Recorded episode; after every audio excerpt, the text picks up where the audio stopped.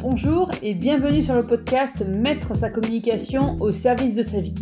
Je m'appelle Julie Fédida et je suis révélatrice du potentiel digital des entrepreneurs passionnés. Je les accompagne à créer leur communication via les réseaux sociaux pour développer leur activité et mettre leur communication au service de leur vie.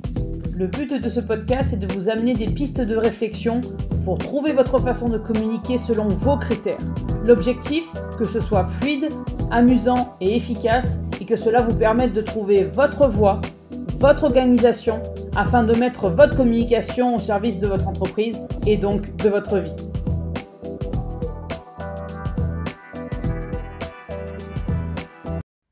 19e podcast, mes posts ne fonctionnent pas.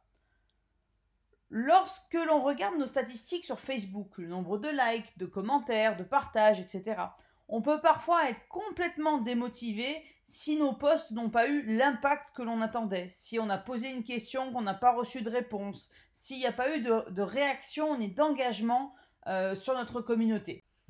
Mais est-ce que vous connaissez le phénomène de la majorité silencieuse sur Facebook? Je vais vous expliquer ce que c'est. Ça va peut-être vous aider en fait à dédramatiser quand vos statistiques n'ont pas euh, l'importance, les volumes, les chiffres euh, que vous attendez.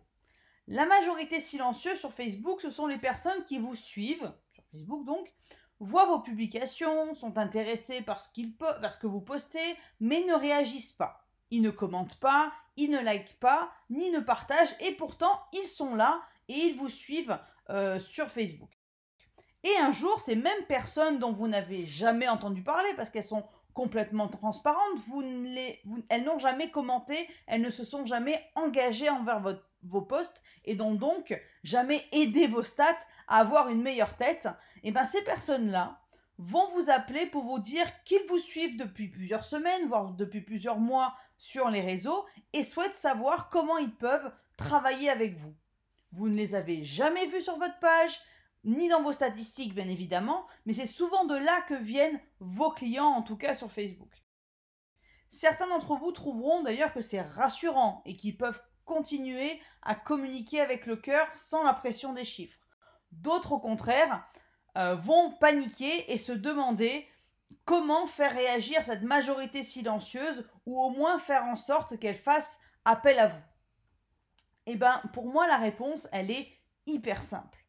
Partagez ce qui vous passionne dans votre activité, ce que vous faites, comment vous le faites, pour créer du lien avec vos clients de cœur.